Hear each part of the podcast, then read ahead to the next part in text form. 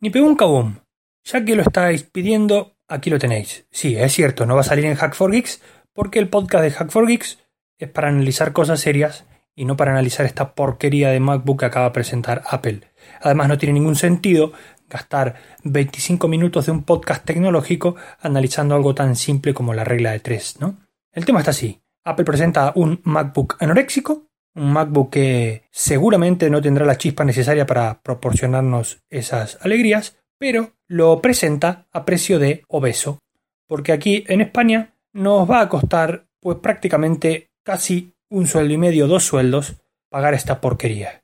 Y además, Apple, siguiendo su política, nos va a no solamente obligar a pagar eso, sino a obligarnos a, usarlo o a meterle las conexiones como Apple quiere y no como nosotros queremos. Por todo eso, califico a este portátil, por supuesto, como una auténtica e innecesaria basura. ¿Que se va a vender o no? Eso es otra cosa. No tiene nada que ver que una cosa sea basura con que se venda mucho.